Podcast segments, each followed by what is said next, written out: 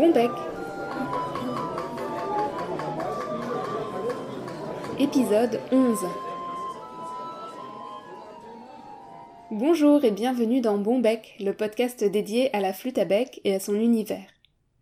Avant tout, un grand, grand merci pour vos écoutes qui sont de plus en plus nombreuses et vos retours encourageants. La barre des 2000 écoutes, tous médias confondus, a été dépassée il y a quelques jours et c'est grâce à vous. Merci à vous qui êtes fidèles et bienvenue aux nouveaux auditeurs. Je suis Claire Sécordel, flûtiste un peu, flutophile beaucoup.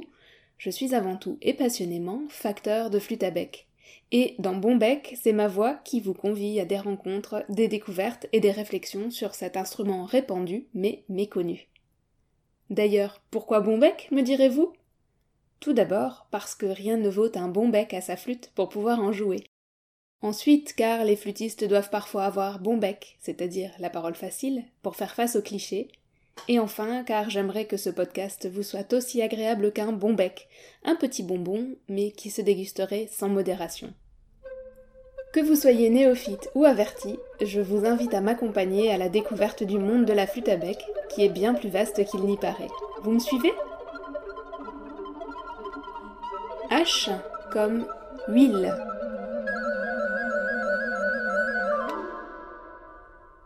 Dans ce nouvel épisode Alphabet, j'ai eu envie de vous parler d'huile et de huilage, car c'est vraiment la grande question que se posent tous les propriétaires de flûte à bec, qu'ils soient ou non habitués à prendre soin eux-mêmes de leurs instruments. Quelle huile faut-il utiliser? Pourquoi? Comment faire? À quelle fréquence? Je réponds à toutes vos questions en seconde partie d'épisode, mais avant ça, je vous propose d'en découvrir un petit peu plus sur les huiles et sur les techniques utilisées au cours de la fabrication des flûtes.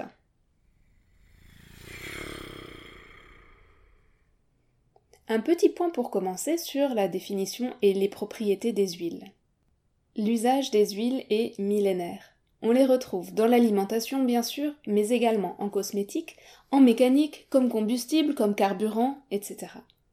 Pour définir plus précisément l'huile, je vous propose l'aide de la 9 édition du dictionnaire de l'Académie française, qui est très récente et qui nous dit que l'huile est un corps gras, liquide, non miscible à l'eau, d'origine animale ou végétale, à usage alimentaire, médical ou industriel.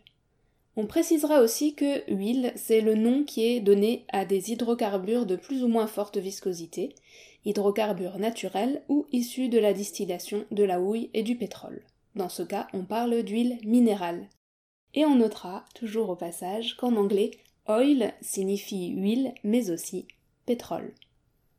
Et comme j'aime bien savoir d'où viennent les mots, j'ai aussi appris que le mot huile apparaît en français au XIIe siècle, sous la graphie O-I-L-E, d'où l'anglais, puis huile U-I-L-E. Le H initial apparaît au XIIIe siècle et permet de lire le U comme un U et non comme un V, puisque les deux sons s'écrivaient alors avec un seul et même signe. On peut donc lire huile et non ville. Huile est issue du latin oleum et du grec elaion, huile d'olive, qui dérivent eux-mêmes des termes olea et elaia qui signifient olivier. Mes compétences étant plus littéraires que scientifiques, je ne rentre pas en détail dans la composition des huiles, mais on peut retenir que les huiles d'origine végétale et animale appartiennent à la classe des lipides et sont essentiellement constituées, à presque 99%, de triglycérides de différents types et répartis différemment selon les huiles, ce qui leur confère à chacune des propriétés et des qualités spécifiques. J'attire votre attention sur une propriété particulière de certaines huiles végétales, dont on va reparler tout au long de l'épisode. Il s'agit de la cicativité. La cicativité d'une huile, le fait qu'elle soit cicative ou non, c'est son aptitude à sécher, à durcir à l'air. Un film d'huile va alors se former, plus ou moins rapidement, là où on l'a déposé. Si vous faites l'expérience de laisser à l'air libre un fond d'huile dans un récipient, vous prenez plusieurs récipients avec plusieurs types d'huile, vous observerez que certaines huiles restent intactes alors que d'autres s'épaississent et finissent par sécher.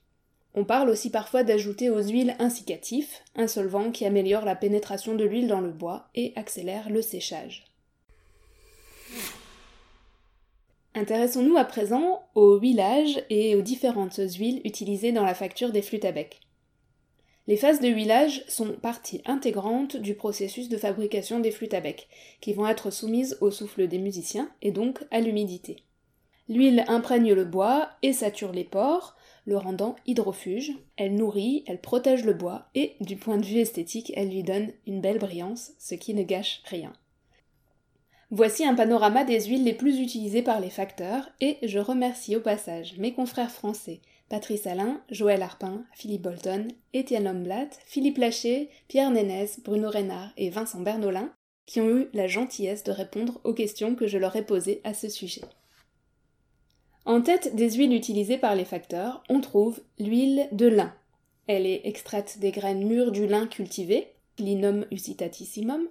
C'est une huile qui est cicative et utilisée soit crue, soit cuite, ce qui modifie sa structure par polymérisation, la rend plus épaisse et visqueuse et accélère son temps de séchage. Pour ma part, je l'utilise crue et de qualité supérieure, je choisis celle qui est utilisée en apiculture pour le traitement des ruches. La plupart des confrères utilisent l'huile de lin à température ambiante ou quelquefois chauffée pour la rendre plus fluide et plus pénétrante pour les bois durs, sous forme de bain d'huile plus ou moins long au cours du processus de fabrication des flûtes. On peut ajouter qu'elle fonce les bois clairs et qu'elle laisse une odeur caractéristique qui est généralement perçue comme agréable et associée pour beaucoup de flûtistes à l'odeur de flûte neuve. Seconde sur le podium, l'huile d'olive, celle qui est à l'origine du substantif huile, oléa, issue des olives, des oliviers, oléa et oropaea. On ne la présente plus, c'est une huile qui n'est pas cicative, qui ne rancit pas, elle laisse une bonne odeur d'huile d'olive sur le bois. On l'utilise de préférence à température ambiante ou légèrement chauffée. On la préfère vierge et de bonne qualité, tout comme en cuisine. Une autre huile incontournable dans la facture de flûte, c'est l'huile de tongue. Elle est beaucoup moins connue du grand public que ses consoeurs. On la trouve aussi sous les appellations huile de bois de Chine, huile d'abrasin ou encore aleurite. Elle est issue des graines mûres, qui sont en fait des noix, d'un arbre originaire des régions tropicales d'Asie et du Pacifique, euh, un arbre qui est appelé noyer des Moluques, les Moluques sont un archipel d'Indonésie, ou encore bancoulier. Son nom botanique, à cet arbre, c'est Aleurites molucana, d'où le terme aleurite pour l'huile. Alors l'huile de tongue, elle est cicative. On l'utilise généralement chauffée pour en améliorer la fluidité et la pénétration dans le bois, et elle peut être additionnée d'un solvant d'agrumes par exemple, pour les mêmes raisons.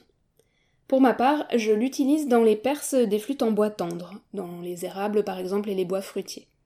Par rapport à l'huile de lin, elle a ce qu'on peut considérer comme un avantage, c'est qu'elle ne change pas la couleur des bois clairs. Donc euh, par exemple, elle ne fait pas jaunir euh, un érable qui est très blanc. Et elle ne fonce pas avec le temps. En revanche, elle a une forte odeur qui est perçue cette fois comme plutôt désagréable et qui évoque une friture pas très fraîche. Et comme elle est issue de noix, attention pour les allergiques aux fruits à coque. Enfin, je mentionne encore l'huile d'amande douce, qui est issue des amandes, donc l'amandier Prunus dulcis. Elle est peu utilisée lors de la fabrication des flûtes, mais elle est souvent conseillée pour l'entretien, et on en reparlera dans la suite de l'épisode. Je fais également un point sur l'huile blanche, une huile minérale hautement raffinée, inodore et incolore. C'est celle que vous achetez peut-être dans une grande surface euh, suédoise qu'on ne citera pas pour entretenir votre plan de travail ou votre planche à découper. Alors les confrères que j'ai interrogés n'en utilisent pas, mais moi j'en ai déjà entendu parler plusieurs fois, notamment pour sa stabilité, c'est une huile qui ne s'oxyde pas, qui ne, qui ne rancit pas, et ses propriétés hypoallergéniques. C'est ce type d'huile qui est majoritairement utilisé dans les cosmétiques par exemple. Elle est néanmoins très occlusive, donc elle imperméabilise complètement le bois, et elle a l'inconvénient de ne pas être écologique du tout. Pour rester dans la catégorie des produits pétroliers, citons encore la paraffine, qui est utilisée dans la fabrication des flûtes en bois semi-industriel. La plupart de ces flûtes sont plongées dans un bain de paraffine chaude pour stabiliser le bois, avec des avantages immédiats bien sûr, mais des inconvénients à long terme. On en a d'ailleurs discuté avec Étienne Homla dans l'épisode 10, je vous invite à aller y jeter une oreille.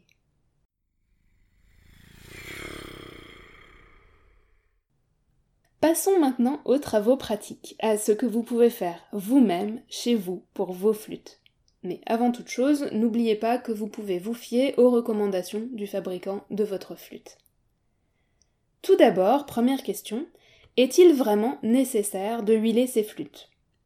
Alors moi j'ai envie de dire que premièrement, tout dépend du type de flûte.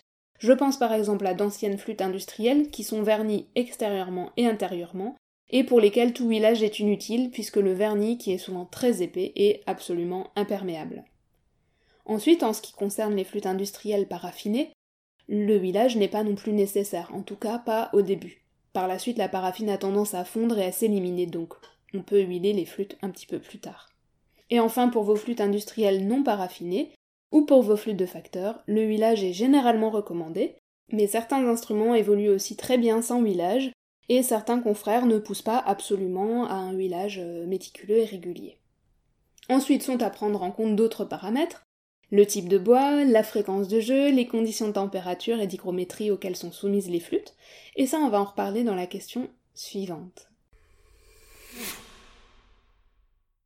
Donc, question suivante, à quelle fréquence, quand faut-il huiler les flûtes? Et encore une fois, pas de règle dans l'absolu. La plupart des facteurs recommandent de huiler les instruments une fois par mois au début de la vie des flûtes, puis environ tous les trois mois, mais au minimum deux fois par an. Pour ma part, je vous propose d'être attentif à votre flûte. Passez le doigt à l'intérieur de la perce, et de même que vous sentez quand vous avez la peau sèche, eh bien vous sentirez si le bois est sec et si le bois a besoin d'huile. Huiler la flûte, ça nourrit le bois, et ça peut aussi jouer sur la sonorité de votre flûte. Si par exemple vous trouvez vos graves un peu difficiles, un peu faibles ou pas très stables, alors qu'ils étaient très bien avant, tentez de huiler votre flûte en insistant bien en bas de perce, et ça peut faire des miracles. En tout cas, si ça n'en fait pas, ça ne fera absolument pas de mal à votre flûte. Pour ma part, j'ai fait au moins deux fois l'expérience flagrante de l'effet de l'huile sur la perce de la flûte. La première fois, c'était sur une alto en sol, euh, Ganassi, que je fabriquais, et dont j'avais préparé le corps assez longtemps en avance, donc je l'avais euh, tourné, huilé, etc., et puis je l'avais stocké en attendant de, de pouvoir le faire. Et là, impossible d'avoir une fondamentale correcte. J'ai tourné et retourné le problème dans tous les sens, j'ai modifié tous les réglages possibles, rien n'y faisait. Et j'étais prête à mettre le corps à la poubelle, jusqu'à ce que je repense à plusieurs échanges à propos de l'huile que j'avais eu avec des confrères. Alors ni une ni deux, de toute façon il n'y avait plus rien à perdre, je repasse le corps dans l'huile, et j'obtiens une fondamentale stable et sonore, voilà, comme elle doit être.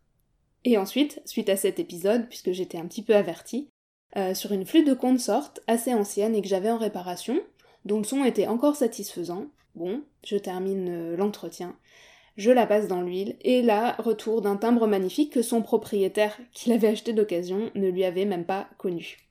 Donc vous pensez bien que j'ai adoré avoir eu l'air de faire de la magie, mais malheureusement pour le coup, je n'avais absolument aucun mérite. En ce qui concerne la fréquence de jeu, si vous jouez votre flûte régulièrement, vous pouvez la huiler régulièrement aussi. Et si vous la sortez du placard après un long séjour, la huiler avant de la rejouer lui fera sans doute le plus grand bien aussi. Et enfin, pensez aux conditions climatiques et à l'atmosphère du lieu où vous gardez vos flûtes. Un bois nourri sera protégé de l'humidité et de la sécheresse, et je pense notamment aux régions sèches euh, du sud de la France par exemple, ou simplement au chauffage en hiver qui a tendance à assécher beaucoup l'atmosphère des pièces.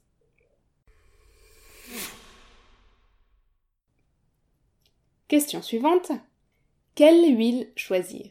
Et là encore, il y a plusieurs écoles, et il y a notamment deux écoles qui s'opposent, dont vous avez certainement eu des échos. Celle qui dit huile d'amande douce exclusivement, et celle qui dit surtout pas d'huile d'amande douce. Alors on fait quoi? Eh bien on étudie les avantages et les inconvénients. L'huile d'amande douce, elle a l'avantage d'être fluide, d'être facile d'utilisation, d'être non cicative, donc elle ne crée pas de films solides comme peuvent le faire par exemple l'huile de lin ou l'huile de tongue, mais elle est aussi instable et elle a tendance à s'oxyder très vite, à rancir, si elle n'est pas bien essuyée, et on finit par avoir des flûtes poisseuses et qui ne sentent pas très bon. Alors qu'est-ce qu'on peut prendre d'autre? Parmi mes confrères, aucune huile ne fait l'unanimité, donc on peut faire son choix selon ses goûts. Je vous parle de l'huile de lin. Alors pour ma part, je la recommande dans ce cas en qualité alimentaire, voire bio. Elle sera donc crue, pressée à froid, complètement naturelle, très fine et fluide, donc elle pénétrera bien dans le bois. Celle qu'on trouve en grande surface de bricolage, en revanche, elle est cuite et elle est souvent additionnée de produits cicatifs. Ça la rend plus visqueuse et plus compliquée d'utilisation. Et soyez prudent avec les chiffons imbibés d'huile de lin parce qu'il existe un risque d'auto-inflammation. Faut les laisser sécher bien à plat ou au contraire les mettre dans l'eau avant de les jeter. On peut penser aussi à l'huile d'olive. Elle est largement recommandée par les confrères du sud de la France.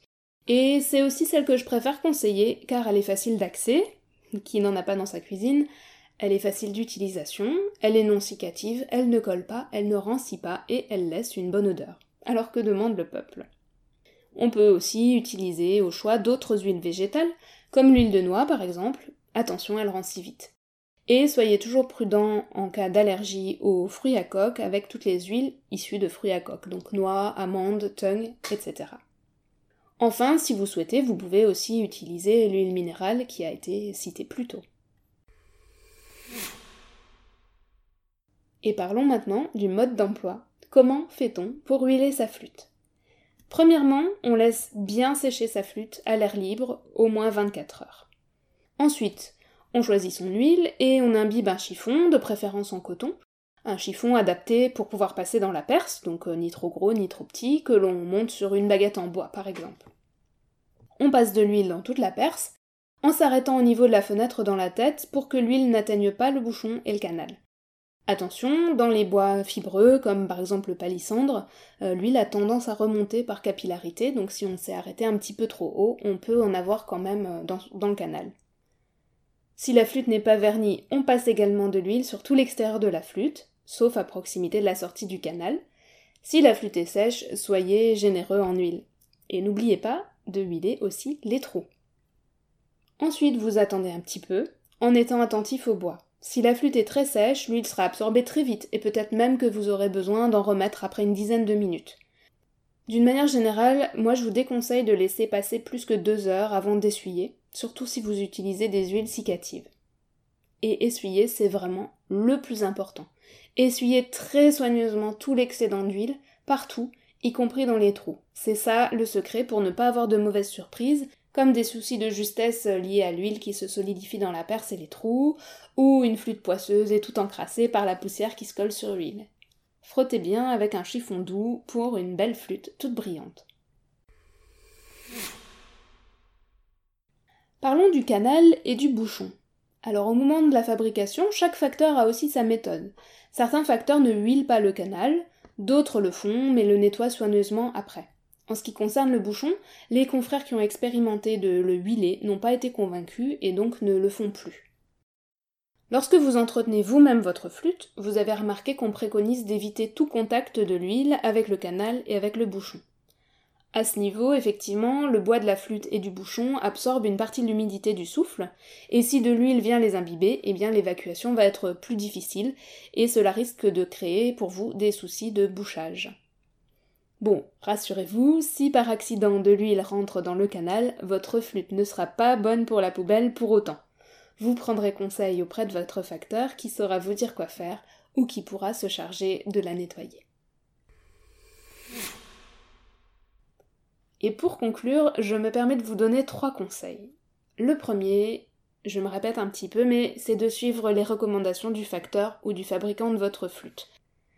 Deuxième conseil, soyez à l'écoute de votre instrument et faites-vous confiance. Vous n'avez pas besoin de compter les jours, vous allez sentir quand votre flûte a besoin d'être huilée. Vous y allez avec précaution, avec soin, vous pensez à bien essuyer et tout se passera pour le mieux. Et enfin, dernier conseil, ne ménagez pas l'huile la plus accessible, la moins chère et la plus efficace du monde. Je parle bien sûr de l'huile de coude.